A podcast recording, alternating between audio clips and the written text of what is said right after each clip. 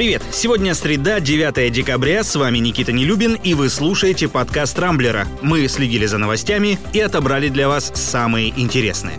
Датский инвестиционный банк Saxo опубликовал традиционный прогноз на будущий год. Аналитики делают это ежегодно, и, как правило, их предсказания весьма радикальны, но избываются далеко не все. Например, в 2016 году эксперты банка были уверены, что Брекзит не состоится. Однако Великобритания, как мы знаем, все же вышла из состава Евросоюза. С другой стороны, они точно предсказали стремительный взлет биткоина в 2017 году. Короче, прогнозы Bank неизменно привлекают к себе всеобщее внимание. Итак, что же нас с вами ждет в будущем году по версии датских экспертов?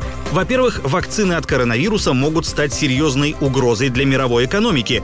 По мере их вывода на рынок, монетарные власти разных стран вынуждены будут повышать процентные ставки, чтобы избежать перегрева экономики. Из-за этого многим компаниям грозит банкротство. Во-вторых, Китай введет в обращение цифровую версию юаня, которая будет претендовать на статус резервной валюты и в этом качестве начнет конкурировать с долларом. В-третьих, ожидается массовый отток населения из мегаполисов на фоне безработицы, спровоцированной развитием технологий. Также в будущем году во многих странах мира произойдет энергетическая революция за счет запуска экологически безопасных термоядерных реакторов, работающих под управлением искусственного интеллекта. Они помогут решить проблему нехватки продовольствия и пресной воды. Кроме того, в западных странах появится блокчейн-сеть, которая будет заниматься проверкой информации на достоверность и борьбой с фейковыми новостями.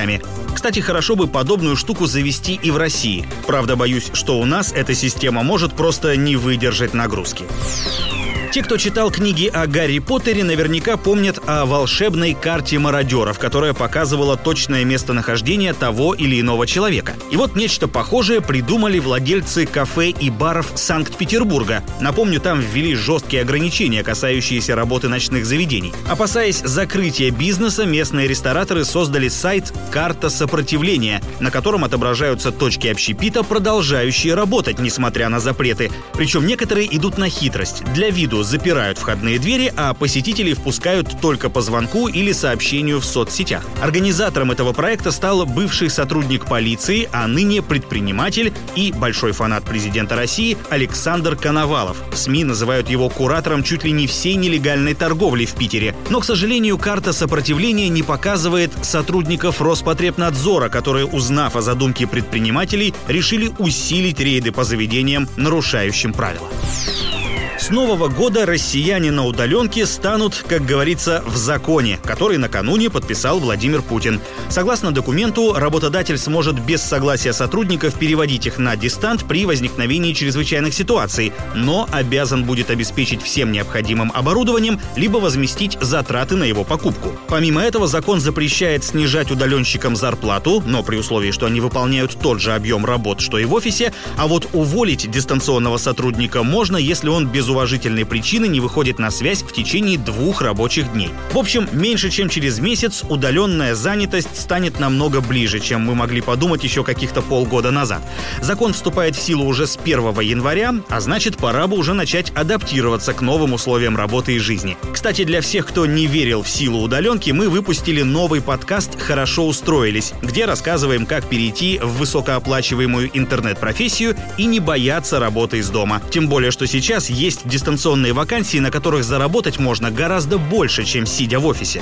Так что переходите по ссылке в описании и подписывайтесь на подкаст «Хорошо устроились» на всех подкаст-платформах, чтобы всегда быть в курсе, где работать за хорошие деньги. Как гласит народная мудрость, нет ничего более постоянного, чем временное. Как нельзя лучше, это высказывание подходит к заморозке накопительной части пенсии россиян. Напомню, ее ввели в 2014 и тогда пообещали, что мера будет временной, ну, максимум на годик. И вот вчера президент подписал закон, согласно которому мораторий продлен до конца 2023 года. Все это время отчисления в размере 6% от наших с вами зарплат пойдут в страховую часть, то есть на выплаты нынешних нынешним пенсионерам. Однако не думаю, что по этому поводу можно сильно расстраиваться. Многие уже давно предсказывают крах нашей пенсионной системы. Например, по данным экспертов Института социальной политики Высшей школы экономики, Пенсионный фонд России по итогам уходящего года может не досчитаться больше полутора триллионов рублей. Это около трети всех страховых отчислений. Так что ждать милости от государства тем, кому сейчас за 40, вряд ли имеет смысл. Как, впрочем, наверное, и всем остальным.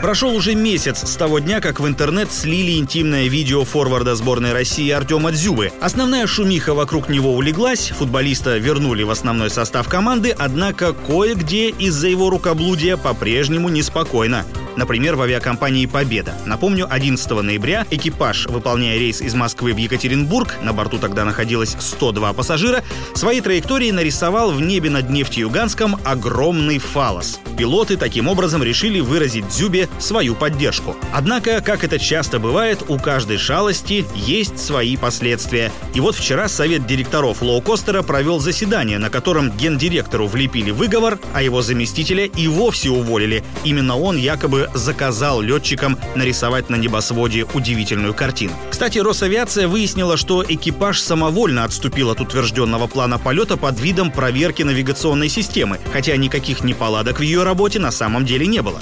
Но вернемся к футболу. Два дня назад в Цюрихе состоялась жеребьевка группового этапа чемпионата мира 2022 года. Соперниками команды Черчесова стали сборные Хорватии, Словакии, Словении, Кипра и Мальты. Дзюба у себя в Инстаграм назвал группу «боевой». Да уж, как говорится, и двумя руками не возьмешь. На этом пока все. С вами был Никита Нелюбин. Не пропускайте интересные новости, слушайте и подписывайтесь на нас в Google подкастах и CastBox. Увидимся на rambler.ru. Счастливо!